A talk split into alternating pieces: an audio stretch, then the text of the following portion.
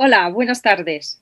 Bienvenidos a este evento organizado por el Club de Amigos de la UNESCO en colaboración con la Asociación Pro Derechos Humanos de España y dedicado a romper el muro del silencio sobre el conflicto del Sáhara Occidental, el único conflicto en el mundo eh, en el que España tiene una clara responsabilidad y sobre todo lo más importante eh, respecto al cual puede realmente hacer eh, algo tan importante como ayudar a, lograr la solución para evitar un eh, dramático e indeseable baño de sangre. Eh, nos vamos a dedicar hoy a aclarar los entresijos históricos, jurídicos y políticos de este conflicto que se prolonga ya desde 1975.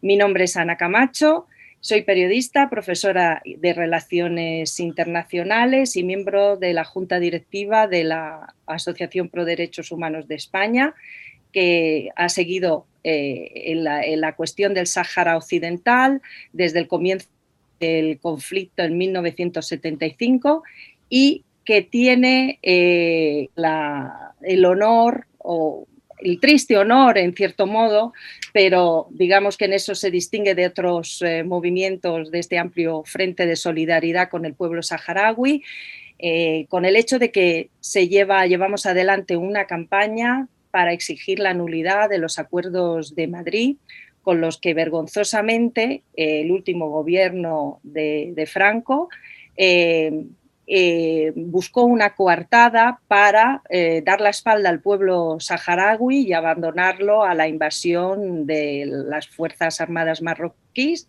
y que los gobiernos que siguieron han aprovechado para eludir las responsabilidades que España sigue teniendo con este territorio no autónomo que en lenguaje unusiano significa territorio pendiente de descolonización.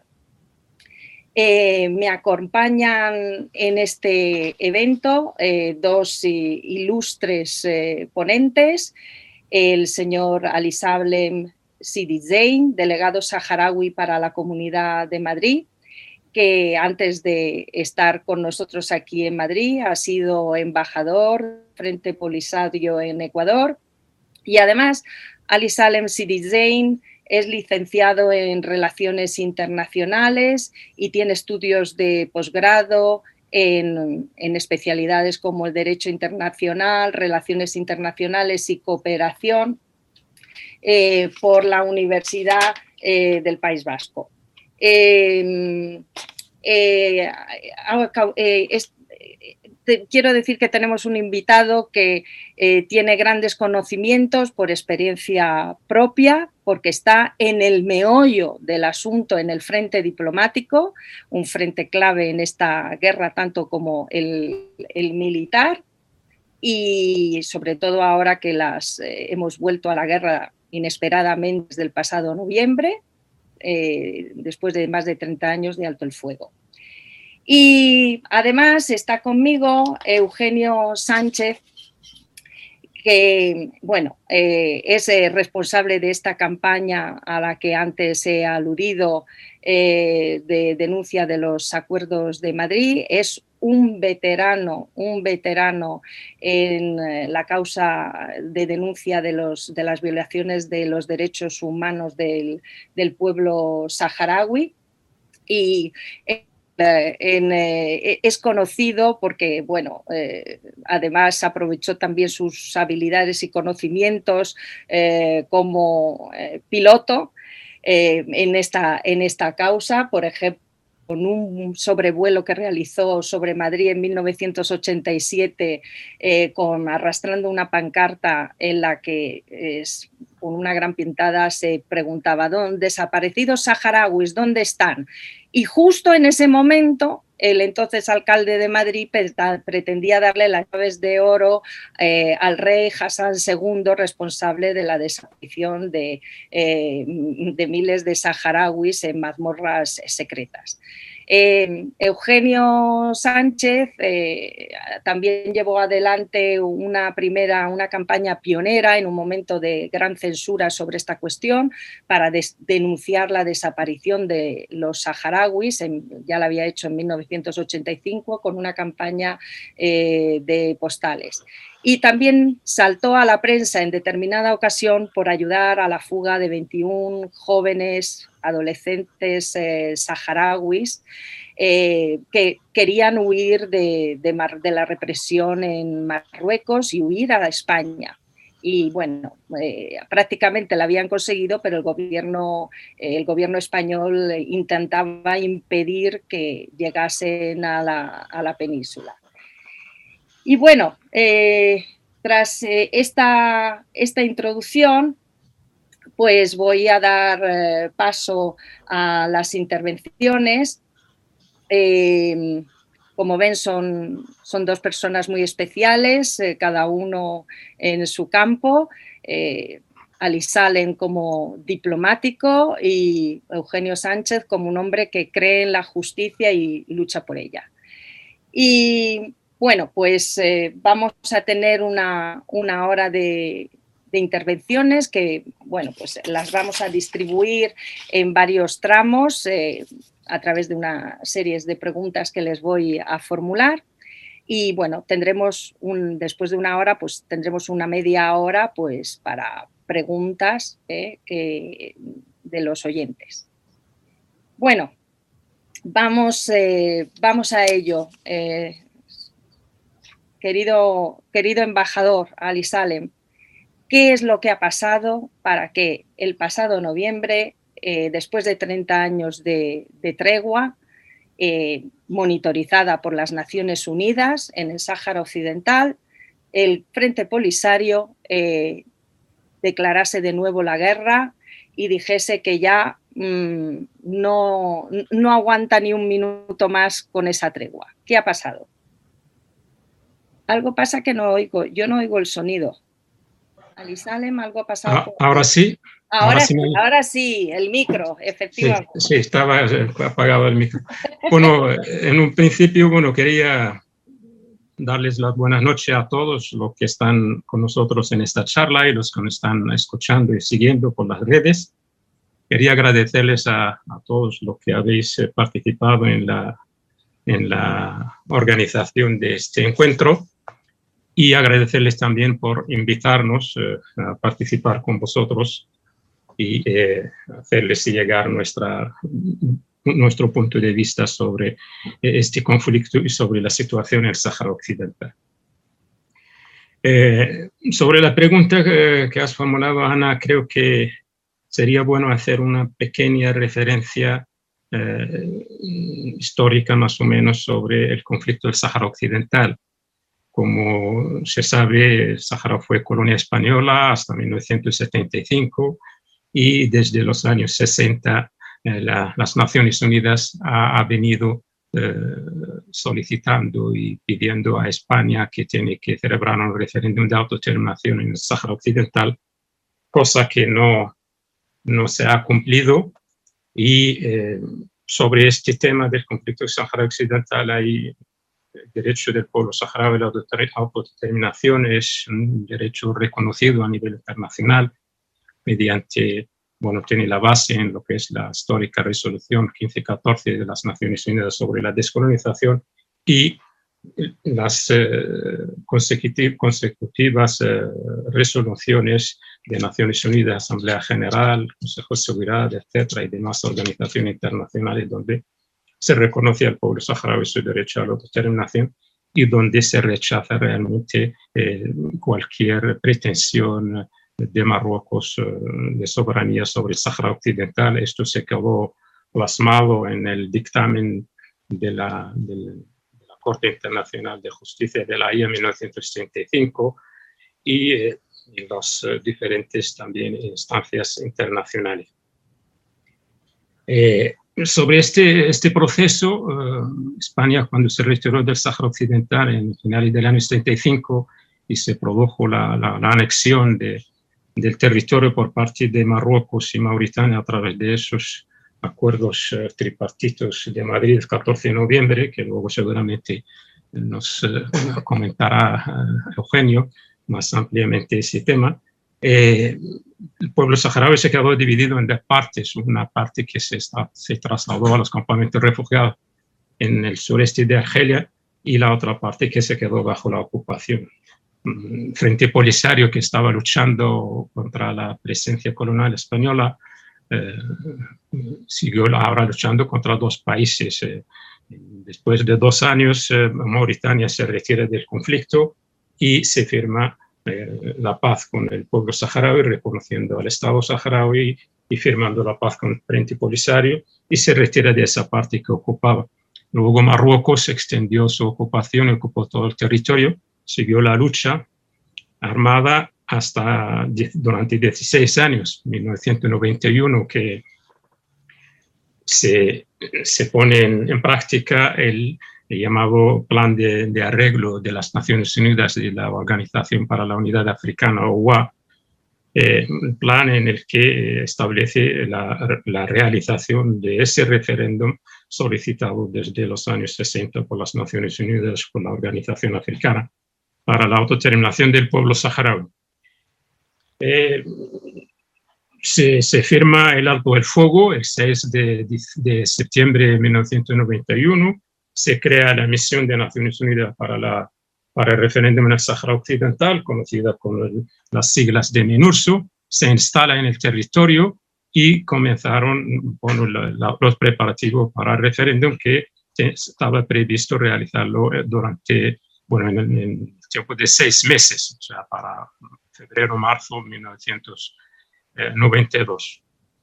Marruecos aprovechó la, la, presencia de los cascos azules, la firma del alto del fuego, la presencia de la comunidad internacional y luego, sin cumplir con, con su su compromiso y con lo establecido, acordado, luego se echó atrás y dijo que no va a reconocer, no va a aceptar la celebración de ningún referéndum porque para él el Sahara sigue siendo parte de su territorio que, y que no, no acepta ningún referéndum. Entonces ahí el proceso entró en otra fase que ha durado 30 años, una fase de negociaciones eh, durante estos los últimos 30 años entre el Frente Polisario Marruecos bajo el auspicio de Naciones Unidas, intentando desbloquear esa situación a través de diferentes eh, secretarios generales de Naciones Unidas, enviados especiales del secretario general, etcétera, etcétera. Eh, y eh, el proceso sigue. Mm, durante los últimos, últimos años se observa que realmente eh, el tema se está alejando totalmente de los propósitos y del objetivo establecido en el año 91 cuando se firmaron el alto del fuego y para celebrar el referéndum eh, debido a, la, intransigencia de Marruecos y también a aquellos países que están detrás de Marruecos que le apoyan y eh, impiden a nivel del Consejo de Seguridad que se tome eh, alguna acción o alguna presión sobre Marruecos para acatar las resoluciones de las Naciones Unidas. En entre estos países se destaca el papel fundamental de Francia, que impide realmente que, a nivel del Consejo de Seguridad se podía tomar alguna acción eh, para eh, hacer cumplir las, las resoluciones de, de las Naciones Unidas.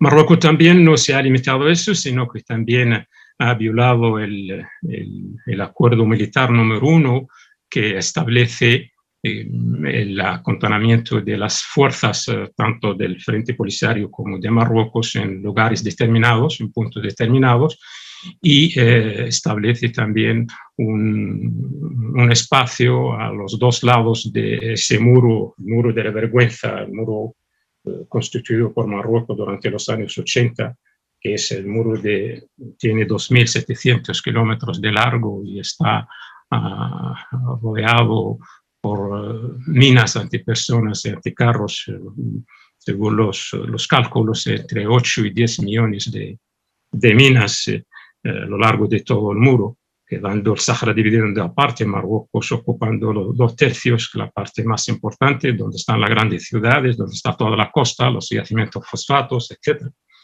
y al otro lado, al, lado este del muro, es donde están los territorios liberados por el Frente Polisario y el ejército saharaui. Entonces Marruecos, violando ese acuerdo, eh, eh, eh, abrió la conocida brecha ilegal de Gergarat en la parte sur del territorio, con la frontera con Mauritania. A través de esa brecha empezó a, a exportar y a importar mercancías y sobre todo la exportación de, eh, de, los recursos naturales saharauis y eh, también de los, eh, la, única, el único producto comercial marroquí de exportación que es el hashish hacia África y hacia otros lugares a través de esa brecha y hacia, para sobre todo financiar grupos terroristas en la zona de Sahel y la, la región.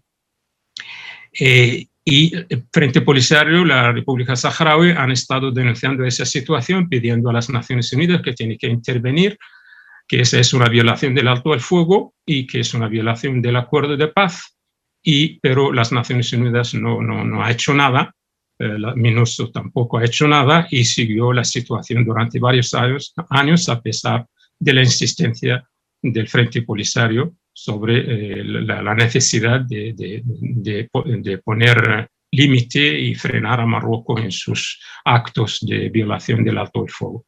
Eh, a pesar de eso, el Frente Polisario ha seguido respetando el alto el fuego durante los 30 años porque abogando por una solución pacífica, por una solución para evitar la guerra, la cual eh, hemos vivido durante 16 años, y se conoce realmente las consecuencias eh, fatales de la, de, la, de, la, guerra, tanto para el pueblo saharaui como para el pueblo, mismo pueblo marroquí.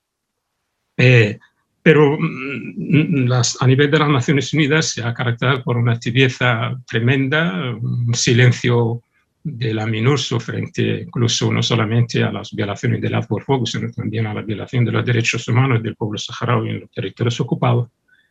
En octubre pasado, un grupo de eh, civiles saharauis se presentaron en esa brecha y la cerraron, o sea, en una manifestación, montaron un campamento eh, solicitando y pidiendo a las Naciones Unidas que tienen que cerrar esa brecha que es ilegal eh, y, y, pidiendo también bueno, que, se, que se celebre el referéndum, que se establezca una fecha determinada y no podemos seguir eh, esperando tanto tiempo sin ninguna solución, además de también reclamar eh, lo que es el, el, respeto a los derechos humanos de nuestra población en los territorios ocupados. Marruecos haciendo caso omiso de, de, de, de, de, las alertas que estaba haciendo el Frente Polisario y de, bueno, de los eh, reclamos de la población saharaui civil, e incluso también eh, de la, violando el, el acto del fuego, sacó su ejército, invadió la, la, zona de nuevo, abrió tres brechas más, además de la, de la que existía antes, y sacó el ejército y atacó a los manifestantes saharauis civiles que estaban en la, en la, en la zona. El Frente Polisario había alertado y había uh, dicho uh, durante todo el mes de octubre que se, estaban desarrollando las, uh, las, manifestaciones, que cualquier movimiento de Marruecos militar fuera del muro o que llega a atacar a los civiles saharauis, eso significa el fin del alto del fuego. Eh, precisamente eso es lo que ocurrió. Sea, pues Marruecos sacó su ejército, abrió tres brechas más, atacó a la gente saliendo del muro, de la zona que le estaba sea, limitado, que tiene cinco kilómetros fuera del muro, que no podía, no puede pasar del muro ni siquiera entrar en esta zona que se conoce como zona desmilitarizada de cinco kilómetros fuera del muro. Eso hizo que el Frente Polisario declarara, o sea, roto el alto del fuego debido a que Marruecos es el que lo, violó y, hizo que se, que se rompe el alto del fuego y declaró Frente Polisario la guerra uh, de nuevo, la segunda fase de, de, nuestra guerra de liberación. Y hasta el momento, en los, los tres últimos meses, llevamos uh, ahí, eh, la guerra se está desarrollando a lo largo de todo el mundo a través de, de hostigamientos a través de bombardeos de los combatientes del ejército saharaui contra las posiciones de Marruecos en, el, en, las, las, bases y a lo largo de todo el muro, incluso hasta se han realizado algunas operaciones dentro de la parte sur de Marruecos, dentro de, es la frontera marroquí misma. Entonces, estas es la, digamos, las razones por las cuales se ha, se ha desencadenado, de nuevo el, la guerra en el Sáhara Occidental, eh, resumiendo, bueno, diciendo que se debe a esa violación mm, del alto el fuego realizada por Marruecos y su ataque y su intransigencia de no querer llegar a una solución y de permitir que se celebre el referéndum en el Sáhara Occidental y debido también a esa pasividad de las Naciones Unidas, ni siquiera hasta el momento, en los tres meses que llevamos de guerra y de violación del alto el fuego, no han sacado ningún comunicado, ninguna condena eh, sobre el, tema y sobre Marruecos. Entonces, eh, eso, los saharauis, eh, después de tres, 30 años de negociaciones, sin contar los anteriores 16 años de guerra, ya estamos en 45 años de, de exilio, de separación y de ocupación y de violación de derechos humanos de nuestra población, el pueblo saharaui está decidido a seguir luchando y, hacer que el mundo conozca realmente que la paciencia tiene un límite y que las, negociaciones no han tenido ningún resultado hasta el momento, resultado palpable que podía darnos una esperanza de poder llegar a una solución, sino todo lo contrario. Incluso a nivel de las Naciones Unidas, en las últimas resoluciones hasta intentan de, incluso eh, quitar una palabra tan importante como es la autodeterminación de los pueblos en sus resoluciones. Intentan cambiarla por una solución negociada, consensada, etcétera, etcétera. Entonces, es una, una cantidad de, de, de, indicios, de elementos que realmente indican que las Naciones Unidas no ha asumido su responsabilidad y no ha cumplido con lo que se había pactado y se había firmado. Bueno, de Marruecos no, no hace falta hablar porque realmente Marruecos lo que quiere es quedarse con el país y, y eso es lo que siempre ha intentado. O sea, en ningún momento ha cumplido o ha acatado ninguna de las resoluciones de Naciones Unidas sobre el tema. Mm, más o menos eh, eso es lo que tengo en este punto de momento. De acuerdo. Eh, muchas gracias por eh, su claridad sobre, sobre este dramático episodio de esperanza frustrada con la acción de Naciones Unidas. don Eugenio Sánchez, me gustaría si tiene que añadiese, si así lo considera pertinente, algún dato más sobre los orígenes de este conflicto. Bueno, ante todo, eh, gracias Ana por tus palabras, más y me viniendo de una persona con una larga trayectoria en el camino, en el terreno de la solidaridad, el compromiso y el respeto de los derechos humanos. Agradecer también a la CAUM y a la PDH por ser constantes, perseverancia en esa lucha incansable contra cualquier tipo de violación de derechos humanos. Agradecer la presencia de Lizalin con sus clarificadoras manifestaciones, como no, de una persona que sufre, que ha sufrido en su carne, sus familiares, sus amigos y todo un pueblo entero esos 46 años de indiferencia. Como decía, eh, como decía Gandhi, una de las formas de violencia es la indiferencia. Bien, y sobre todo agradecer a todos los que están participando en esta conferencia, porque aunque no lo sepan, pueden participar, contribuir en la solución. Muy bien. Eh, para ampliar un poquito solamente lo que es la participación de España y la responsabilidad de España, tenemos que rebobinar un poco la historia y acudir al 1884. 15 de noviembre de 1884 se celebra la conferencia de Berlín, auspiciada por Francia y presidida por el canciller alemán Otto von Bismarck. Objetivo de la conferencia, el reparto del continente africano. Sí, Sí, me he expresado bien. El reparto del continente africano. Excepto Etiopía, la antigua Abisinia y la República de Liberia, que había alcanzado su independencia en 1847, el resto de los países africanos se ponen encima de la mesa para su um, reparto colonial. ¿Quiénes participan? ¿Quiénes son las potencias de la época? Inglaterra, Italia, Francia, Alemania, Bélgica, España y Portugal. La conferencia de Berlín finaliza el 26 de febrero de 1885, pero no así las responsabilidades de, esa siembra de las semillas de la colonización y del imperialismo, que son los inicios, precisamente las consecuencias se prueban, se comprueban dramáticamente con el inicio de la Primera y Segunda Guerra Mundial, con esas invasiones y anexiones y política de hechos consumados. Sabemos que la Primera Guerra Mundial acabó con el Tratado de Versalles y se creó la Sociedad de Naciones que no cumplió el objetivo de que nunca más una dramática guerra ocasionara tantos miles y millones, porque la Primera Guerra Mundial ocasionó nueve millones de seres humanos y la Segunda más de 60. ¿Qué es lo que ocurre? Que ante el fracaso de la Sociedad de Naciones, impedir la Segunda Guerra Mundial, se crea la Organización de Naciones Unidas. Perfecto, el 23 de octubre de 1900, 1945. Eh, Bien, en el artículo 73 ya las Naciones Unidas ya dan un énfasis a lo que es la solución de las colonias efectuadas años atrás en la conferencia de Berlín.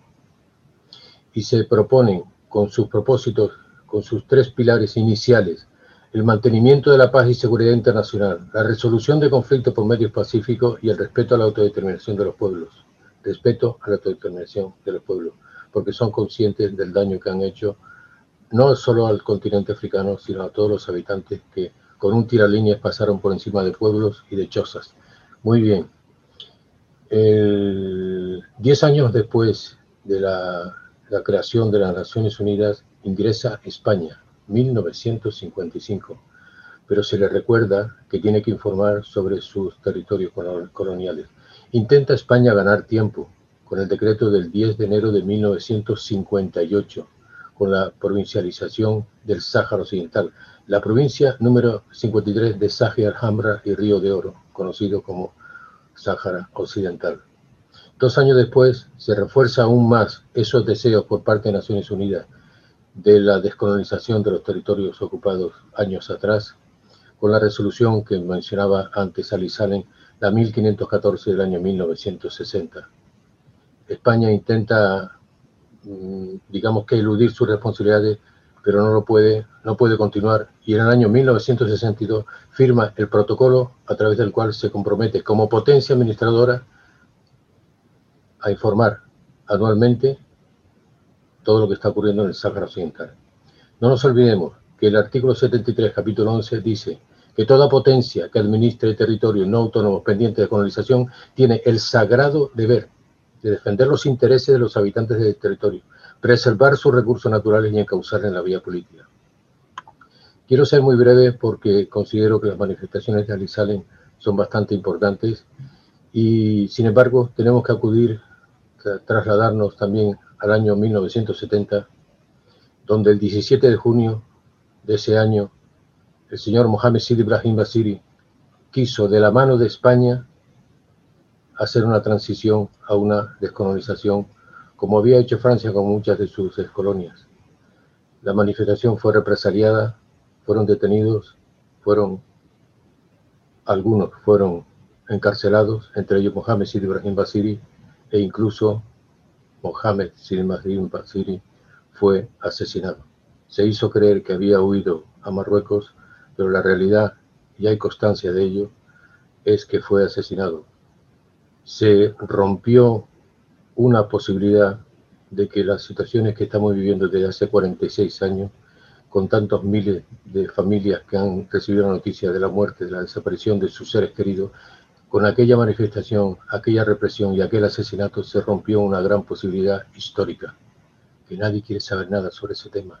Nosotros seguiremos poniendo el dedo en esa llaga porque por derecho corresponde y así lo seguiremos haciendo.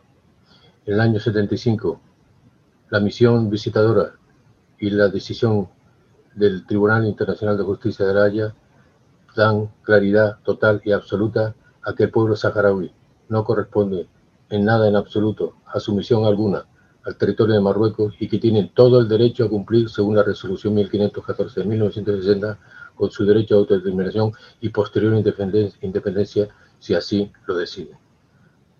Termino aquí con tu pregunta y posteriormente pues ampliemos más otras cuestiones. De acuerdo. Muchas gracias. Eh, señor eh, Alisale, querido delegado, eh, dentro de pocos días, el día de 27, se va a celebrar o es el aniversario, no sé si lo vamos a celebrar dadas las circunstancias, de la creación de la República de, Saharaui Árabe Democrática, la RAS, eh, que se creó en 1976 cuando ya había estallado la guerra y España había traicionado y abandonado el pueblo saharaui en lugar de cumplir con sus responsabilidades de acuerdo al artículo 73 que acaba de citar Eugenio, eh, el artículo 73 de la Carta de Naciones Unidas, el sagrado eh, deber de defender al pueblo saharaui se había quedado en aguas de borrajas y bueno, pues el Frente Polisario reaccionó fundando la República Saharaui. ¿Y cuál va a ser, eh, cuál es su balance en relación a este aniversario?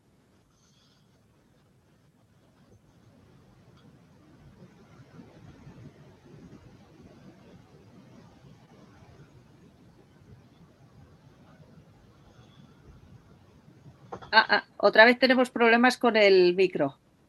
Querido sí. sí, vale, muchas gracias. Que se me olvida activar el micrófono, disculpa.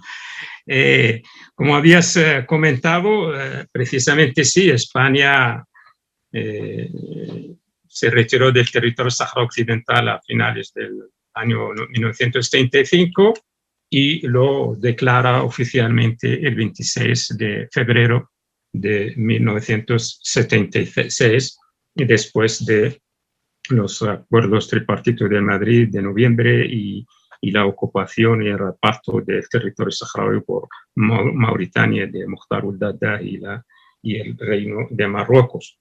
Eh, Frente Polisario se había constituido el 10 de mayo de 1973 y había declarado la lucha armada el 20 de mayo de 1973 contra la presencia colonial española. Eh, ha seguido luchando y, y, en, finales del año, con las nuevas eh, potencias ocupantes, la lucha siguió, el pueblo se encontró dividido, como había contado en mi primera intervención, y eh, tomando esa fecha y esa declaración de España de dar por terminada su responsabilidad, aunque jurídicamente no es así, en el territorio, el Frente Polisario eh, proclama solemnemente como como país, como pueblo, como Estado soberano, la República Árabe Saharaui Democrática, que se conoce con las siglas de RAST.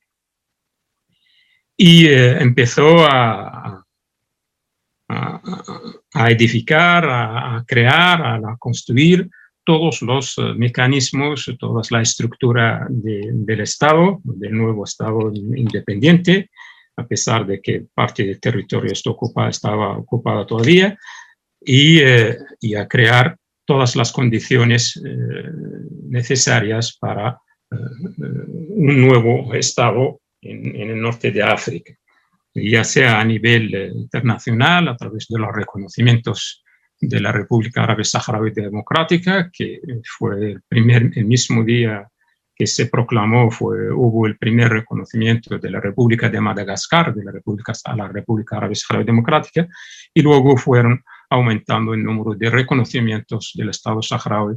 Actualmente eh, sobrepasa los 80 países a nivel de todo el mundo, mayoritariamente países africanos, latinoamericanos, caribeños, asiáticos, y, y empezó a, a crear, a trabajar por el reconocimiento del Estado a nivel internacional, por tejer relaciones diplomáticas con todos los países, estrechar esas relaciones,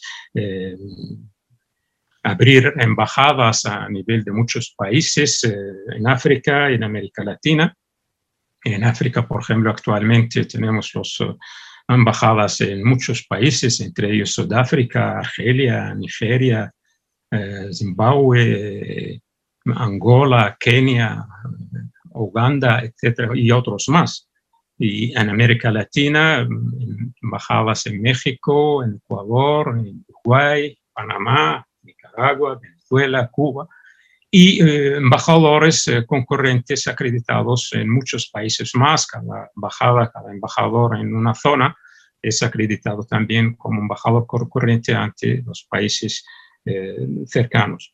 igualmente, bueno, en este marco de relaciones internacionales está también bueno, el reconocimiento al Frente Polisario como movimiento de liberación nacional reconocido por las Naciones Unidas y, y con representaciones eh, en la mayoría de los países eh, del mundo, por ejemplo, a nivel de toda la mayoría de las eh, capitales europeas, representación del Frente Polisario en, España, Francia, Alemania, Bélgica, Suiza, Noruega, Suecia, etc. En Hungría, en Eslovenia, en Italia, en muchos países. También en otros países, eh, bueno, Reino Unido, en, Rusia, Estados Unidos, en Australia, etc. Incluso hasta la embajada más lejana que tenemos en, Asia es en Timor Oriental. Eh, y eh, a nivel interno, la, República Árabe Saharaui Democrática ha intentado de mm, crear consolidar toda la estructura estatal, organizativa, administrativa a través de ministerios, eh, donde el primer gobierno saharaui fue eh, proclamado el 5 de marzo de 1976. Eh, actualmente nuestro gobierno está formado por varios ministerios, entre ellos el Ministerio de Relaciones Exteriores, de Defensa, de Educación Enseñanza, Salud, Justicia, Interior, eh, desarrollo Económico, Cooperación Internacional, el Ministerio de Asuntos Sociales y de Asuntos de la Mujer, Ministerio de Asuntos de la Juventud, eh, etcétera, etcétera, además de eh, crear, desarrollar, organizar eh, los, campamentos de refugiados saharauis a través de una estructura administrativa que luego se va a trasladar a lo que es el territorio liberado eh, a través de la organización de los campamentos en wilayas, que es, wilayas como provincia, en dairas, que son los municipios, etcétera, etcétera. Además de crear lo que es el, Parlamento Saharaui, Consejo Nacional Saharaui, que se elige cada tres años,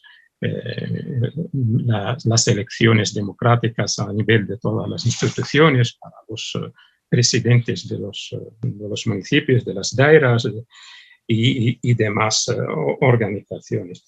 la República Saharaui también durante estos 45 años ha intentado de llevar una política social eh, muy importante con respecto al tema de la, de la educación, eh, la formación de los cuadros saharauis, los futuros eh, cuadros saharauis que van a llevar el país a través de mm, resolver todo el tema a pesar de las dificultades, las deficiencias que tenemos, de buscar resolver el tema del estudio para todos los estudiantes saharauis, por lo menos los que están en el, en la parte liberada en los campamentos de refugiados saharauis. Desgraciadamente, esto no, se, no lo podemos hacer en los territorios ocupados.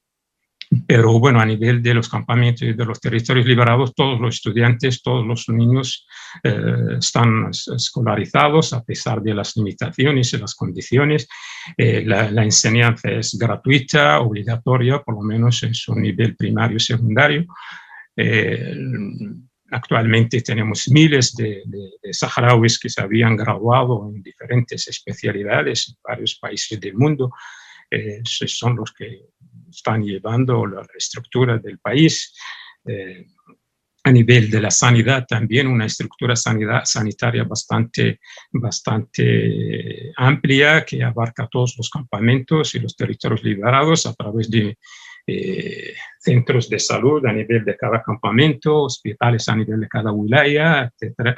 Y eh, intentar de garantizar también eh, en lo posible, lo posible la medicación necesaria para por lo menos las enfermedades que se podían curar o hacer en el Sahara Occidental a través de buscar también solución para aquellos casos complicados fuera del territorio, a nivel de Argelia o en España o en algún otro sitio.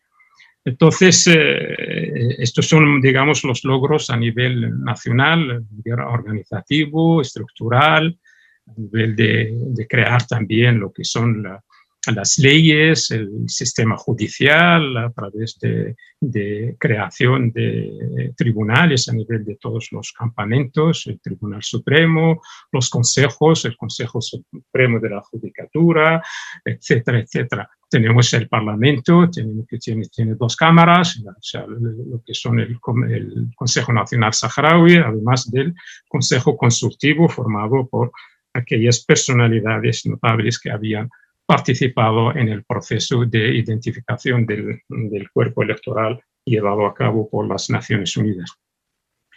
Eh, tenemos eh, la estructura del Estado también en los territorios liberados, en varios municipios donde hemos creado, construido escuelas, eh, administraciones, después que fueron destruidas por bombardeos de la aviación marroquí durante los años de la guerra. actualmente, en los últimos años, estamos intentando de, bueno, ya se han hecho escuelas, hospitales en todas estas localidades y e intentar también de desarrollar el resto de infraestructura. Todo esto hay que verlo dentro realmente de las condiciones en que estamos. Nosotros, como se sabe, estamos, eh, no tenemos acceso a nuestros recursos naturales. Todos los recursos naturales eh, que están explotados actualmente están en el territorio ocupado, explotados y robados por Marruecos y eh, empresas internacionales y algunos otros países.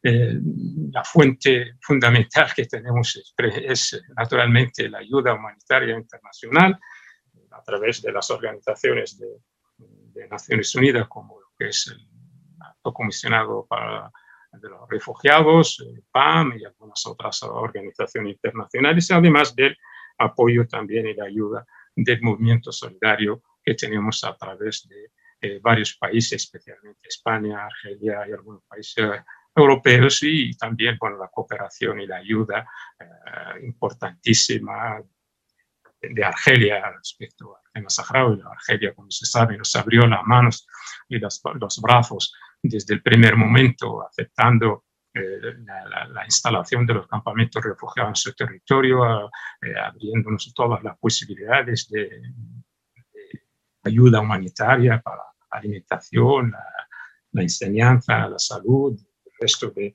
apoyo a nivel eh, de todas las, eh, las, esferas. Entonces, eh, digamos, este es más o menos, a grosso modo, los grandes logros que ha cosechado la República Árabe Saharaui, que estamos ahora conmemorando el 45 aniversario de su creación. la República Saharaui es miembro de la Unión Africana como país constituyente y de pleno derecho eh, fue aceptada en la, anterior organización de la UA, Organización para la Unidad Africana, en 1982. Eh, hecho que hizo que Marruecos se retirara de la, de la organización, estuvo 36 años fuera, el único país fuera de, que no era miembro de, de, la organización africana, hasta hace dos años que volvió a, a a incorporarse a la actual Unión Africana, de la cual la República Saharaui es miembro constituyente con plenos derechos. Tenemos participación en todas las actividades y todos los eventos y todo programa que hace la Unión Africana como Estado miembro independiente. Eh, eh, eh, y a nivel eh, también internacional, todas nuestras relaciones se están desarrollando con aquellos países que reconocen al Estado saharaui a través de mm, instalación de embajadas, de eh, representaciones, visitas, intercambios, etcétera, etcétera. Entonces, eh, estos son más o menos, eh, digamos, los puntos que podemos eh, citar así sobre los logros y el alcance de la República Árabe Saharaui Democrática. Hay que, hay que, que señalar también que la, la, República Árabe Saharaui Democrática es un país que forma, está en la, en la, zona norte de África, de, de, la Unión Africana participamos en el Parlamento Africano, presidimos algunas comisiones, etcétera, etcétera. Y eh, dejar claro que, bueno, que la República Árabe Saharaui Democrática es una república, es un hecho irreversible, es una, es una condición de la, de la estabilidad en el norte de África y es una condición para que eh, sin su existencia, su reconocimiento, no se, podía, no se ha podido ni siquiera se podía hacer lo que es el llamado la Unión del Magreb Árabe, que agrupa a los eh, seis países del norte de África. Actualmente, por mucho intento que ha intentado eh, hacerlo, no se ha podido debido realmente a ese conflicto y ese problema que existe en el norte de África que hay que resolver. Más o menos esto, y luego ya en las preguntas si hay que ampliar algo. De acuerdo, muchas gracias. Eh, bueno, Eugenio, hay una pregunta, una pregunta, bueno, más que una pregunta, es un comentario. Hay un, oyente, un, un, asistente a nuestro evento, Jalil Mohamed, que dice, Siendo la legalidad internacional clara y contundente, el actual gobierno de España aún se atreve a decir públicamente que no tiene responsabilidad en el proceso de descolonización del Sáhara Occidental. Pues a lo mejor eh, sería el momento de aclarar si es que es realmente tan contundente o hay alguna brecha, alguna fisura por la que nuestros gobiernos, eh, porque da igual que sea de derechas e izquierdas, cambien esa, ese discurso eh, según el cual España ya nada tiene que ver ni puede hacer nada por el conflicto del Sáhara? ¿O hay realmente argumentos contundentes como asegura también, como asegura nuestro, nuestro oyente? Muy bien, Ana, y muchas gracias por esa pregunta a la persona que la ha manifestado. El problema del Sáhara, el conflicto del Sáhara, se llama problema y conflicto por eludir responsabilidades. En realidad nosotros lo llamamos el drama humanitario saharaui. Comenzó en Madrid y tiene la solución en Madrid. España sigue siendo la potencia administradora del territorio no autónomo del Sáhara Occidental, le guste o no le guste, porque cualquier potencia que administra territorios no autónomos pendientes de colonización no puede abandonar unilateralmente sus responsabilidades, que es lo que intentó hacer en el año 1975 como hecho consumado y pensando que la población saharaui se iba a asimilar con la marroquí en dos o tres meses y se iba a diluir el problema y se iba a zanjar la cuestión de la responsabilidad de España como potencia administradora. Decía Martin Luther King,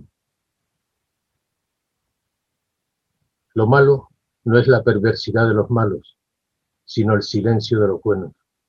Y aquí ha habido muchos buenos que en momentos determinados no se han atrevido a hablar. Muchos políticos que tenían en su mano la posibilidad de arreglar este conflicto. Muchos políticos que tenían en su mano la posibilidad de ahorrar tanto dolor y sufrimiento. Y no fueron capaces. Fueron buenos y son buenos que han guardado silencio. ¿Qué es lo que pedimos ahora? Que nunca más guarden silencio y que actúen no como la disciplina del partido, sino que actúen en conciencia. Bien, los acuerdos de Madrid ya comienzan, comienzan el, el 14 de noviembre a intentar diluir lo que ha ocurrido, ignorar lo que ha ocurrido veintitantos días atrás, 31 de octubre de 1975 la invasión por, parte de las tropas marroquíes de Echeverría y de Hausa, con lo cual se contraviene al artículo 52 del Convenio de Viena. Todo tratado que en el momento de su celebración vaya acompañado de una invasión militar es nulo de pleno derecho. Pero ellos seguían con esa vorágine para engañar a unos y a otros, para sacar su problema adelante, independientemente de que pudiese ocasionar miles y miles de víctimas. En las elecciones, aquí en España, sobre todo los partidos predominantes, PP y PSOE, en las elecciones, en época de elecciones nos dicen, queridos ciudadanos, tenéis que, hacer política, tenéis que practicar política, tenéis que decirnos qué, qué, debemos hacer para arreglar problemas y solucionar conflictos. Y nosotros les decimos desde hace años, el problema del Sáhara Occidental está en que el inquilino de la Moncloa no tiene culpa de lo que han hecho sus antecesores, pero el inquilino de la Moncloa tiene la solución en su mano. Artículo 53 del Convenio de Viena sobre tratados internacionales. Todo tratado que en el momento de su celebración vaya en contra de una norma imperativa del derecho internacional general, como es el derecho de autodeterminación de los pueblos, resolución 1514 del año 1960, es nulo de pleno derecho. Ya son dos opciones entre los que ya entresacamos que los acuerdos de Madrid son lunes. Pero continuamos. El artículo 1.2, no de ningún convenio internacional, no del Código Civil nuestro, el 1.2, carecerán de validez las disposiciones que contradigan otras de rango superior. Los acuerdos de Madrid iban en un encontronazo total y absoluto contra el artículo 73, capítulo 11 de la Carta de Naciones Unidas. Por lo tanto, no había nada que hacer. Y el 1.5 del Código Civil, las normas jurídicas contempladas en los acuerdos internacionales no serán de aplicación directa en España en tanto no hayan pasado a formar parte del ordenamiento interno a través de su publicación en el Boletín Oficial del Estado. ¿Dónde están los acuerdos de Madrid publicados en el Boletín Oficial del Estado? Nunca se publicaron. Los acuerdos de Madrid son nulos de pleno derecho y 46 años siguen intentando, como recientemente un ministro de Asuntos Exteriores, que se puso bastante nervioso ante la pregunta en Comisión de Exteriores de un senador de La Palma, que sencillamente más o menos le dijo, ¿cumplió el Estado español como potencia administradora según artículo 73, capítulo 11 de la Carta de Naciones Unidas y los propósitos y principios de dicha organización? Se levantó nervioso diciendo que se había acabado el tiempo, que España ya no era la potencia. No, de palabra no se puede decir, no. Hay que demostrar que España no es la la potencia administradora porque España, y lo hizo todo tan bien que los acuerdos de Madrid son legales. Por eso, en la última pregunta que me gustaría que, que, pudiéramos explicar, la campaña de la denuncia que iniciamos hace 11 años, a través de la cual España es consciente, el Estado español, los responsables políticos son conscientes de que los acuerdos de Madrid no son legales y que indudablemente en la legislación internacional no se puede obligar a la parte invadida, porque cuando le preguntas a un político por un cierto territorio de España, del territorio español, te dice nadie está por encima de la ley. Preguntas a ese mismo político por otra parte del territorio, nadie está por encima de la ley. Y a nosotros nos parece muy bien que nadie esté por encima de la ley. Pero cuando preguntas a esos mismos políticos por el tema del Sáhara, ah, abogamos porque las partes se pongan de acuerdo y se consiga una paz justa y duradera mutuamente aceptable en el entorno, en el campo de las Naciones Unidas, pero vamos a ver, en el contexto de Naciones Unidas, pero ¿qué estamos hablando? O sea, ¿en qué texto legal nacional o internacional dice que la parte invadida se tiene que poner de acuerdo con la parte invasora? ¿Dónde lo dice? Muy bien, pues muchas gracias por esa pregunta y espero haber contestado.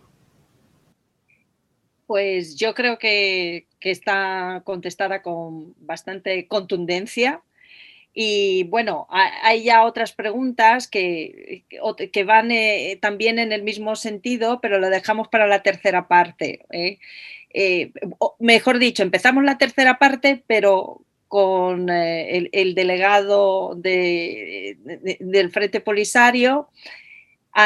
tenemos aquí un comentario que me ha llamado la atención, pero que engarza bien con lo que teníamos pensado para este tercer bloque que es la cuestión eh, política.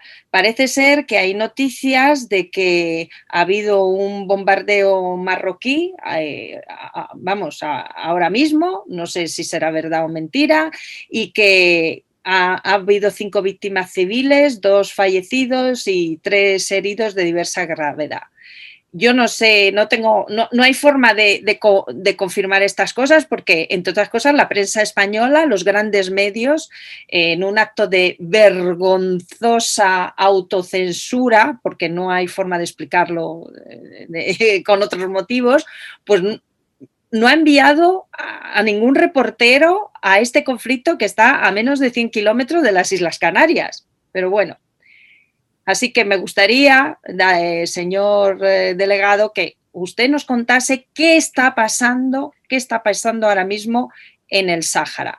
Y especialmente en los territorios ocupados, donde ahí sí que tenemos noticias y, muchas imágenes incluso de que, bueno, está habiendo una brutal represión.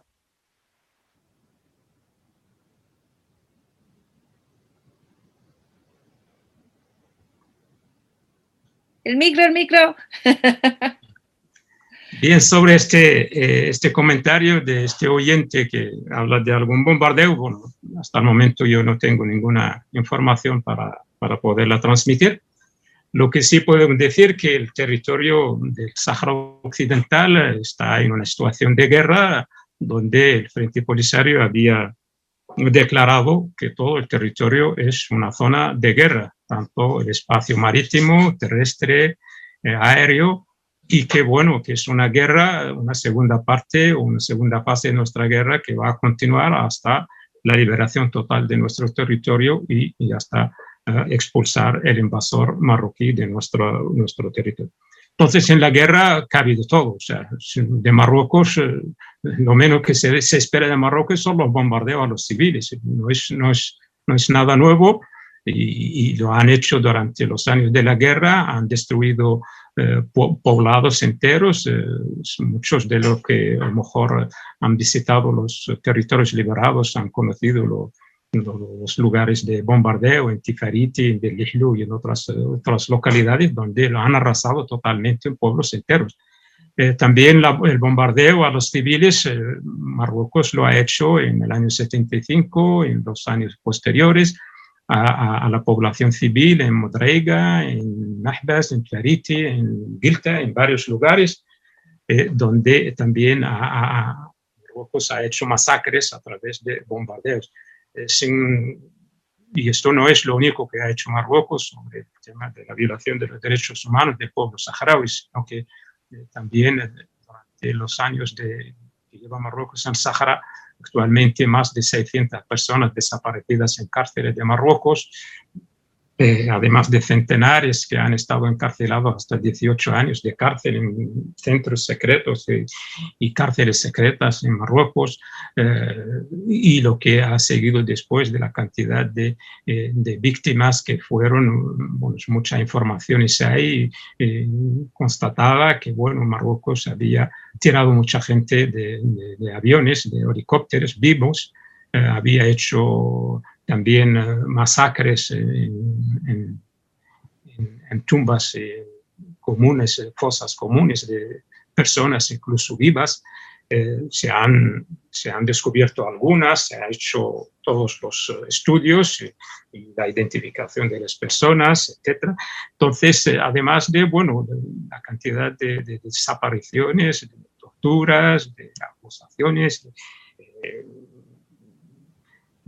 encarcelamientos. Actualmente decenas de saharauis están en cárceles marroquíes, eh, eh, condenados en diferentes eh, penas, entre ellas, por ejemplo, cadena perpetua, 20 años, 30 años de cárcel para jóvenes saharauis que habían participado en lo que llamaba la manifestación de Dimizik, el grupo de Dimizik, y, y, muchos otros más, estudiantes jóvenes en las universidades de, en el sur de Marruecos y en las localidades, en las ciudades ocupadas de Dakhla, de Ayun, Smara, en todos.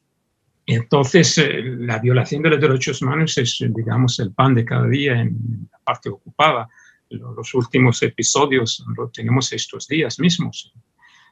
La cantidad de hostigamiento que tiene Marruecos sobre los mm, defensores de los derechos humanos y los activistas saharauis Muchos de ellos están eh, retenidos en sus casas, en sus domicilios, con la presencia de las fuerzas policiales, impedirles salir a la calle, impedirles las visitas.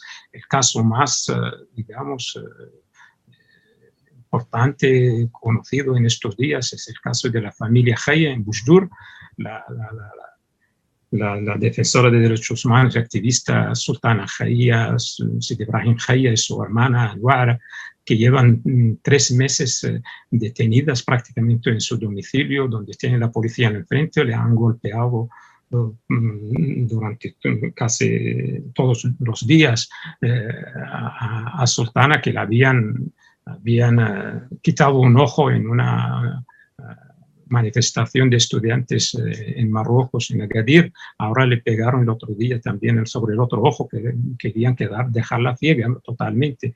A la hermana le, dieron golpes en la, cara, que sacaron dientes y están sufriendo una cantidad. Bueno, sobre esto hay fotos, hay videos que están circulando por las redes, por las redes totalmente eh, insoportables. Es una situación, además, bueno, de, de de encarcelar a gentes, eh, de asaltar a familias, eh, y es, bueno, sin hablar del resto de las violaciones de derechos humanos, empezando por, por la violación de derechos humanos del pueblo saharaui a vivir libre, a tener su país, a, a, a, disfrutar de sus recursos naturales que están explotados y robados por Marruecos, sin hablar del, de la violación de derechos humanos del pueblo saharaui que lleva 45 años dividido una gran parte viviendo en exilio durante 45 años, la cantidad de gente que, que ha sufrido durante todo este tiempo, el, el, el, gran muro que existe, o sea, el muro más,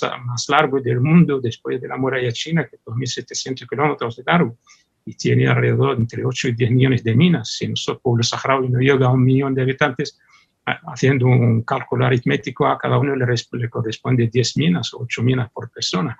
Entonces se puede ahí eh, más o menos eh, ver cuál es el, peligro de, de, de, esa, de, ese armamento que tiene Marruecos para matar a los saharauis.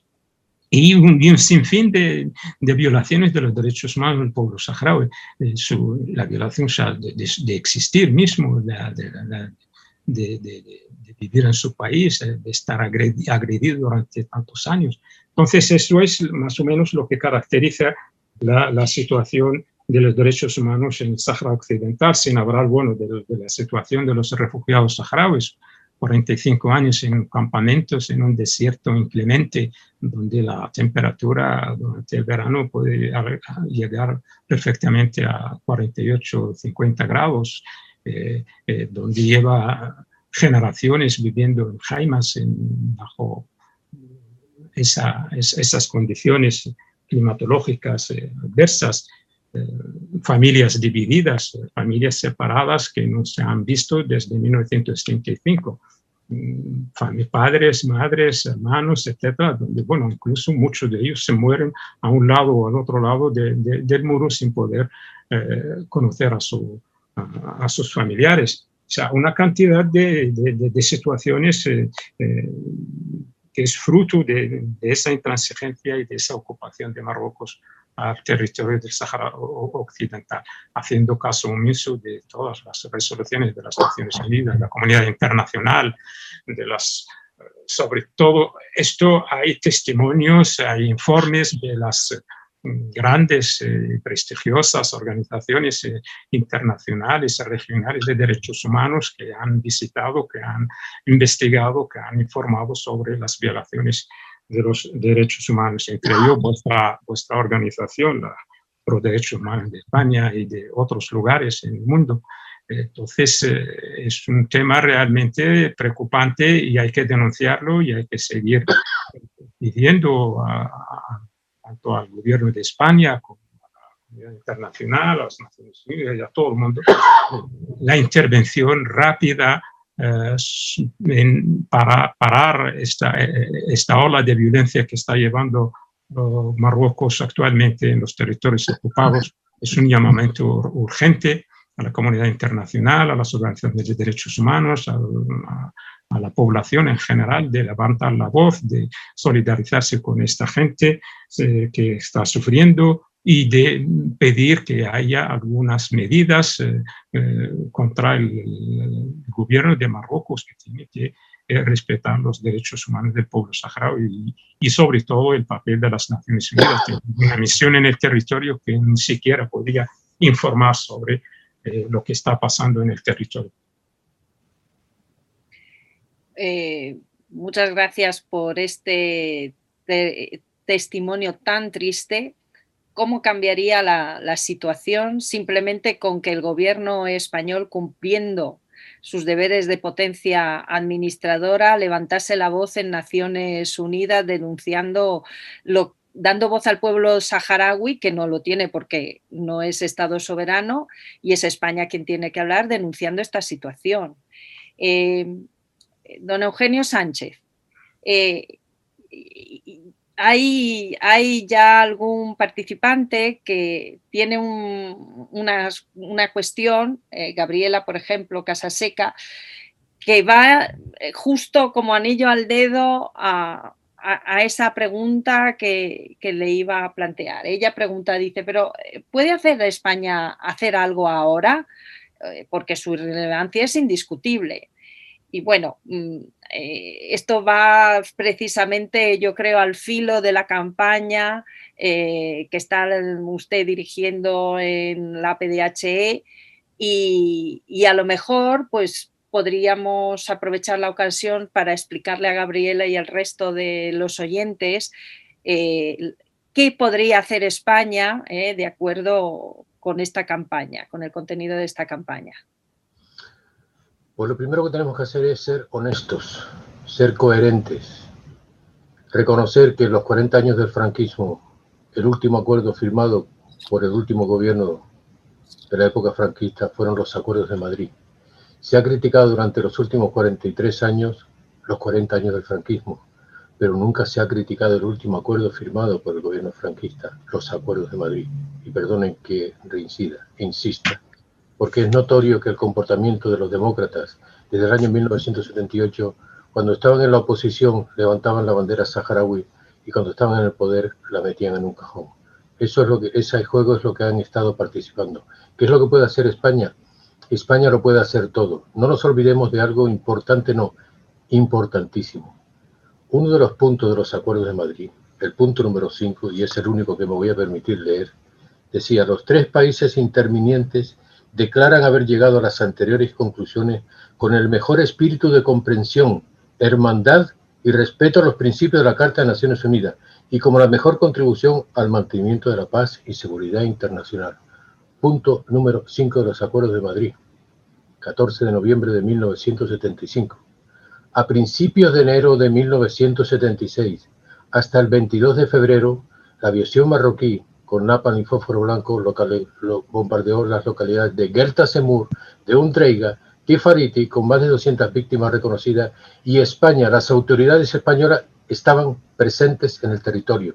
¿Qué clase de hipocresía y de, sadismo, y de sadismo tenemos que seguir soportando para que de una vez por todas el inquilino de la Moncloa sencillamente diga lo que hicieron mis antecesores o con lo que dejaron de hacer, ¿qué le vamos a hacer? Pero yo como inquilino de la Moncloa tengo la obligación de asumir las responsabilidades que emanan del artículo 73, capítulo 11 de la Carta de Naciones Unidas. La campaña que se ha puesto en marcha hace 11 años, que por cierto tenemos que agradecer la cantidad de personas que en la Asociación por Derechos Humanos han pasado por el Grupo del Sáhara. A todos desde aquí nuestro gran agradecimiento y que indudablemente su labor anónima siempre estará en nuestra mente y con nosotros. Bien, esa campaña que comenzó hace 11 años era una campaña muy simple. Sencillamente le enviamos al inquilino de la Mocroa, señor José Luis Rodríguez Zapatero, los argumentos que demostrábamos, con los que demostrábamos que los acuerdos de Madrid eran ilegales. Y solo le pedíamos, si usted puede demostrar su legalidad, pues hágalo. Y si no puede, tres cuestiones. La primera, denuncia los acuerdos de Madrid el decreto 228-76. Segundo, devuelva la nacionalidad usurpada a todos los saharauis censados en el 74 y sus descendientes. Y tercero, lo que quería el secretario general de Naciones Unidas, el señor Kurt en paz descanse, el 11 de noviembre, tres días antes de la firma de los acuerdos de Madrid, la entrega del territorio a Naciones Unidas. Lo que Kurt decía, señores, si ustedes como potencia administradora no pueden seguir administrando este territorio, entreguen el territorio a Naciones Unidas.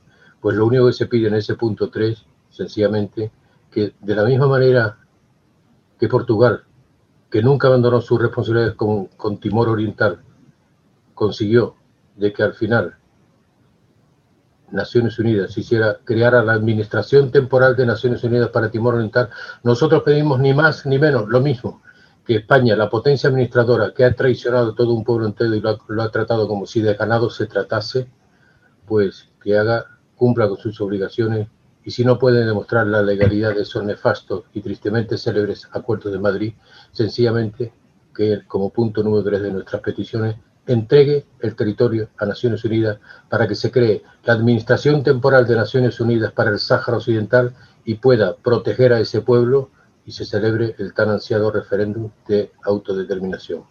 Así de simple y de sencillo. Muchas gracias. Referéndum de autodeterminación que no se decidió en los años 90, como mucha gente cree, sino ya en los años 60 Naciones Unidas marcaba ese camino. Eh, perdona, Ana, perdona. Naciones Unidas lleva aplicando el capítulo erróneo al Sáhara Occidental. No se puede aplicar el capítulo sexto, resolución de conflicto por medios pacíficos, cuando se invade un territorio a sangre y fuego, se masacra a la población, se asesina, se tortura, se hace desaparecer, se encarcela. Durante 16 años que duró la primera parte de la guerra del Sáhara con Marruecos, se aplicó la resolución de conflicto por medios pacíficos, capítulo sexto. A Saddam Hussein se le aplicó el capítulo séptimo, amenazas a la paz, quebrantamiento de la paz y actos de agresión.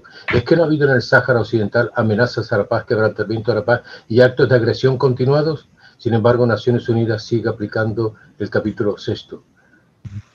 ¿Ante dónde estamos? ¿Ante una situación donde se quiere poner al pueblo saharaui de rodillas y que asuma que o cumple lo que dicen los invasores o no hay nada que hacer? Pues sí, hay algo muy importante que hacer y es cumplir con la legalidad internacional. Ese es el derecho y la obligación que tiene todo Estado miembro de Naciones Unidas.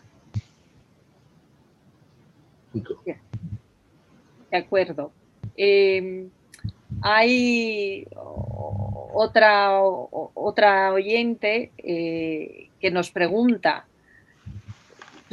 intentando eh, eh, recabar respuestas sobre el porqué de, de esta situación. Y entonces dice, ¿no creen que una de las razones por las que España y la Unión Europea no se enfrentan a Marruecos pueden ser los acuerdos que tienen respecto al control de fronteras del sur al norte? Me supongo que se refiere a la inmigración. No sé si, eh, si queréis contestar a esta pregunta a mí, no, sé si eh, el señor Ali Salem o, Eugenio. Adelante. Bueno, yo podría decir sobre este tema que realmente Marruecos eh, utiliza una cantidad de, digamos, de, presiones sobre, tanto sobre España como sobre Europa, eh, que utiliza normalmente el tema de, la inmigración eh, hacia Europa, de utilizar el tema de que se presenta como eh, el garante de la seguridad ante el terrorismo integrista en, en, África hacia Europa, utiliza el tema contra España, por ejemplo, el tema de Ceuta y Melilla, utilizan el tema de, del hashish y de la droga, con lo que vemos diariamente la cantidad que, entra a, Europa a través de España, a través del estrecho, siendo Marruecos el primer productor y exportador de, la, del hashish, del cannabis. Y eh, eh, Marruecos eh, se ha conocido y se conoce como su política de chantaje, de, presión tanto a Europa como fundamentalmente a España, que es el país más cercano, eh, hasta incluso intentando eh, extender su, soberanía sobre las aguas territoriales de Canarias, etcétera, etcétera. Entonces, eh, esa es la, política que utiliza Marruecos y desgraciadamente con ella consigue el, el, apoyo, el temor, o no sé cómo llamarlo, de algunos gobiernos eh, eh, europeos eh, y, para, bueno, pedirles tener una, una, presencia o jugar un papel más importante en la resolución del conflicto saharaui. y en esto me refiero fundamentalmente a los gobiernos de, España, que, como ha dicho Eugenio antes, bueno, la responsabilidad histórica, jurídica, moral existe que tiene España como, como país, como potencia colonizadora Sahara, sigue reconocida por las Naciones Unidas como el país colonizador del Sahara, sigue teniendo la misma responsabilidad. Y ahí viene bueno, la importancia de su intervención, de utilizar realmente la, la, fuerza que tiene España, política, económica, etcétera, etcétera, para poder resolver esta situación que en definitiva es una, si se resuelve el conflicto, eh, beneficia a toda la región, tanto a España, a Europa, a Marruecos mismo, porque los saharauis eh, eh, siempre han expresado su disponibilidad, incluso con Marruecos mismo, a compartir con ellos la, explotación de los recursos naturales, la seguridad en la región, incluso hasta ofrecerles la, residencia a los marroquíes que quieren quedar a vivir en el Sáhara. Y eso es aplicable a todos los países de la, de la región, a los mismos eh, españoles, a los canarios. Nosotros, con la experiencia que tenemos de 100 años de, de, relaciones entre el pueblo saharaui y los pueblos de España. Y yo creo que eh, resolviendo, ayudando en resolver el conflicto saharaui para que haya un Estado independiente saharaui estable eh, en la región, eh, beneficia a todos, ya sea viendo desde el punto de vista económico, de inversiones. El territorio saharaui es un territorio muy rico, donde hay posibilidad de explotación, hay posibilidad de, de, de, inversión muy importante para España, para eh, Europa y para otros países. Entonces, eh, eh, volviendo al tema, esa es la política de Marruecos para chantajear, para presionar a, a, los países y es una política que lleva incluso fuera de, países europeos, en África, en América Latina y otros, en otros lugares. la política del chantaje, de, la, de la, presión, y, realmente esa es una política denunciable y, hay que, hay que luchar en contra de ella y hay que desmarcar, desmascararla y explicarla a la gente. Tiene que conocerla. De acuerdo, muchas gracias. Don Eugenio. Mí me gustaría hacer una pregunta a todos los ciudadanos de España, a todos los ciudadanos del mundo. Si vamos en el coche, el semáforo se pone en rojo y no lo respetamos, todos, o sea, todos los ciudadanos del mundo nos dan un chip, nos cambian el chip y cambiamos el verde por el rojo. Decimos, cuando se ponga rojo pasamos todos y no respetamos la Dirección General de Tráfico, las normas de la Dirección General de Tráfico, que como ciudadanos tenemos obligación de cumplir. Ahora resulta que los ciudadanos tenemos que la obligación de cumplir una serie de normas para salvaguardar el, daño, no ocasionar daño a otros ciudadanos. Pero no, los gobiernos, los gobernantes que, forman parte de la Organización de Naciones Unidas, creo que son 196 miembros en este momento, ellos sí pueden hacer lo que les dé la gana lo que crean conveniente para preservar sus intereses particulares, partidistas y de toda clase de situaciones que podamos pensar en un momento determinado.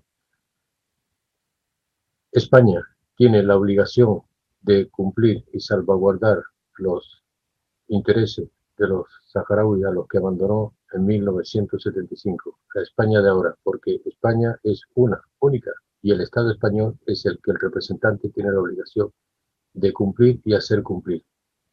No nos gustaría que alguien viniese y en un momento determinado nos dijeran a través del chantaje qué es lo que debemos y no debemos hacer, porque eso es una vergüenza para nuestro propio gobierno y nosotros como ciudadanos que estamos pendientes y creemos y consideramos que nuestros gobernantes hacen lo propio para en todo momento para defender nuestros intereses, pues hay algo en la Organización de Naciones Unidas que todos los gobernantes deben tener muy claro. El mantenimiento de la paz y seguridad internacional, resolución de conflictos por medios pacíficos, el respeto a la Declaración Universal de Derechos Humanos y el respeto a la resolución 1500 el derecho a la autodeterminación de muchos pueblos. Eso no puede estar, no puede ser violado por el chantaje de una serie de señores, personas, personajes o autoridades que sencillamente piensan que argumentando ese tema pueden cambiar la política de un gobernante que se supone que es soberano e independiente. Cuando hablamos de Europa, de Francia, intereses de Estados Unidos, vamos a ver, señores, esto se puede resolver en el Congreso de los Diputados y en muy poco tiempo los diputados y diputadas, senadores y senadoras recibirán una opción para que algo que comenzó en España finalice en España, en Madrid, que es donde surgió lo tristemente célebres Acuerdo de Madrid. Ni chantaje ni nada parecido. Acción política o sumisión. Que el gobernante de turno escoja lo que quiere, pero que se quite la careta. Nosotros consideramos que nuestros gobernantes respetan la legalidad internacional y son capaces de cumplir y hacer cumplir. Nosotros consideramos eso. Es verdad que ellos también tienen que demostrarlo. Bueno, eh, estamos ya en la cuesta final de nuestro, de nuestro evento.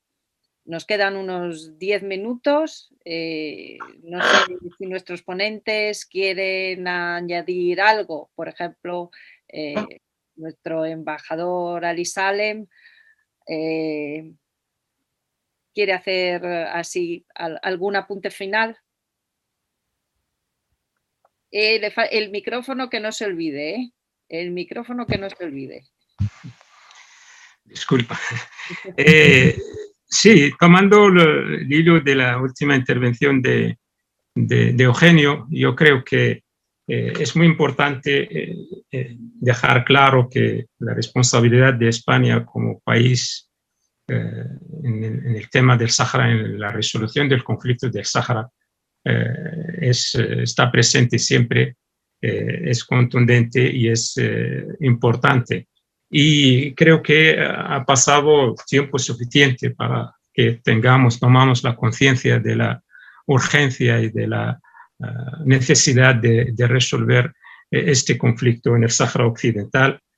Es un conflicto donde es, un tema claro de autodeterminación, de derecho internacional, de un país que agrede a la fuerza a otro, eh, aprovechando su superioridad de fuerza y de relaciones. Y creo que eh, ahí el papel de la, de la sociedad civil, de las organizaciones, los sindicatos, los partidos, la sociedad civil española, de eh, pedir eh, al gobierno central de España involucrarse más en, buscar, la, la, participar, ayudar en la, en la resolución del conflicto del Sáhara Occidental. Eh, además de ser responsabilidad, sigue siendo responsabilidad de España, pero bueno, eh, llegó el momento de, de, pedir a los gobernantes en España, a las fuerzas políticas, de, de, resolver ese conflicto que data de más de 40 años, 45, 46 años, ya es suficiente. Y con eso podíamos eh, realmente abrir una, una nueva página y una nueva fase de, de, de desarrollo de relaciones de paz en la región total, en su totalidad. Y agradecer también a vosotros, a los organizadores de este evento, de habernos permitido eh, compartir estas, estas reflexiones y estas ideas sobre el tema saharaui llamando, haciendo un llamamiento a todo el mundo de seguir apoyando, solidarizándose con el pueblo saharaui que lo necesita más que nunca en estos momentos. Al último momento ha llegado otra pregunta de María Trapillo, creo. Dice, ¿no creen que deberíamos oír alguna pregunta al gobierno de España en el Congreso en el, o en el Senado sobre este tema? Eh, no sé si esta pregunta, embajador, va en el sentido de lo que usted acaba de, expresar, que, hagan algo, que, que hagan algo.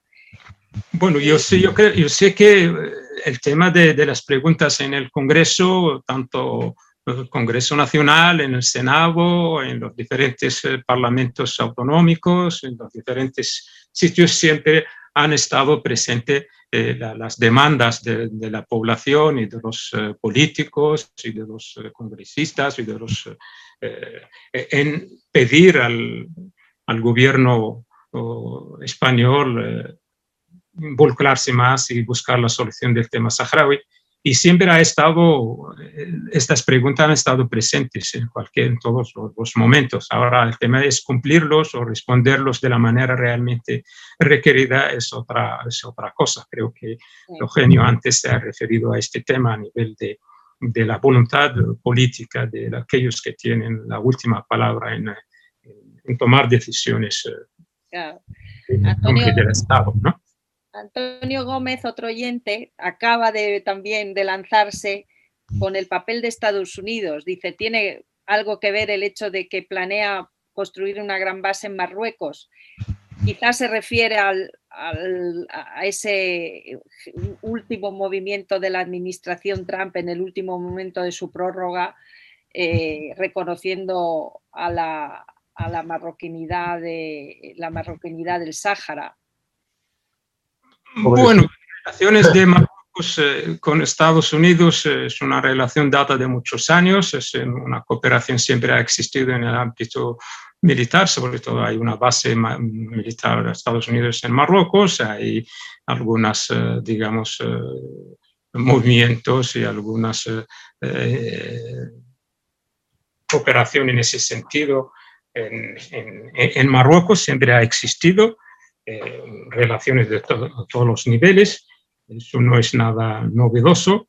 el tema en cuanto al tema de, del reconocimiento de Trump, eso realmente es un, eh, es un, es un acto que no, que no tiene ninguna, ninguna base jurídica según los mismos eh, políticos y analistas estadounidenses sobre el tema saharaui, porque es una decisión personal que se ha realizado en principio a través de un tweet y luego, bueno, eh, se ha quedado ahí eh, y también porque está en contra de, lo que es la posición histórica de, Estados Unidos a nivel de, en el marco de la, de la política multilateral, en el marco de las Naciones Unidas, Estados Unidos siempre o sea, forma parte de, del grupo de países que lo llaman, se llaman amigos del secretario general, que se encargados de, de preparar las resoluciones sobre el tema saharaui en el Consejo de Seguridad y, eh, y, y, Estados Unidos es el país que siempre se encarga de preparar el, el borrador de, la, de, las resoluciones. Entonces, este, eh, esta posición de Trump va en contra de la misma política de su país y de su política exterior, el papel de, Estados Unidos como país miembro eh, permanente del Consejo de Seguridad y la responsabilidad que tiene para resolver los conflictos internacionales y para guardar la, seguridad internacional sigue vigente. Yo creo que eh, Estados Unidos eh, terminará volviendo a su política tradicional sobre el tema saharaui, apoyando siempre el proceso de autodeterminación, una solución política eh, en el marco de, las resoluciones de las Naciones Unidas y de la Carta de las Naciones Unidas. Esa es la posición histórica. Y yo creo que, espero que la nueva administración estadounidense vaya por esa misma senda, porque lo que ha hecho Trump fue un, realmente un, un, un trueque, una compra-venta que, ha cambiado con Marruecos, restablecer las relaciones diplomáticas con Israel y reconocerlo a, cambio de hacerle un tweet eh, diciéndolo que Trump reconoce la soberanía de Marruecos sobre el Sáhara Occidental, cosa que está contrariamente a la, a la legalidad internacional y a las resoluciones internacionales. Todos los países del mundo eh, han expresado su, su rechazo a, esa, a, ese, acto de, Trump. Todo el mundo lo ha considerado erróneo. No ha tenido ningún apoyo ni ninguna repercusión internacional más allá de la prensa marroquí y, de algunos interesados en ese tema. Pues muchas gracias, eh, embajador. Eh, le vamos a ceder la palabra a don Eugenio para que él también pueda hacer algún apunte conclusivo como último comentario, pues eh, Manuel Pardo comparte una reflexión de que hay muchos elementos eh, comunes entre el caso saharaui y el caso de Palestina. Y, se refiere a que es el imperialismo, su propia dinámica, a la que España se suma por los intereses económicos de su clase dominante. Eh, no sé, Eugenio, si quiere comentar algo al respecto o también añadir sus últimas reflexiones. Y como última reflexión, agradezco la preocupación de este señor por la causa palestina, porque indudablemente es otra causa justa que debe resolverse en el marco de la legalidad internacional. Respecto al tema del Sáhara y la intervención del señor Trump, una mala tarde la tiene cualquiera. El señor Trump la tuvo, porque así como decía Liz Allen, que 80 países de la comunidad internacional han reconocido a la República Arabia Saharaui de Democracia, ha sido basándose en estudios jurídicos tanto a nivel nacional como en la legislación internacional. Señor Trump, ¿qué, qué informe jurídico ha aportado al Congreso y al Senado para después poder tomar esa decisión? Ninguna. Por lo tanto, no vamos a darle más valor que el que realmente tiene, una mala tarde. El tema del, del comportamiento de nuestros políticos tienen un gran deseo de colaborar, sí, como decía un oyente, tienen un gran deseo de colaborar, pero se han quedado parados en las mociones de apoyo. Hablaba hace un par de años con un político que indudablemente sé que tiene muy buena voluntad y cuando leyó la campaña de la denuncia de los acuerdos de Madrid decía, pero es que esto es muy profundo. Nosotros estamos acostumbrados a mociones de apoyo. Digo, mira, eso es como si hay un incendio y nosotros pues entregamos una moción de apoyo para que el incendio se apague. No, con mociones de apoyo no se apaga un incendio. Hay que acudir aunque sea con vasos de agua, pero no solamente con mociones de apoyo. Referente a las manifestaciones, peticiones, denuncias que se hacen en Marruecos para que cumpla con, el respeto a los derechos humanos, con, con lo concerniente al pueblo saharaui, es que estamos equivocados desde hace 46 años.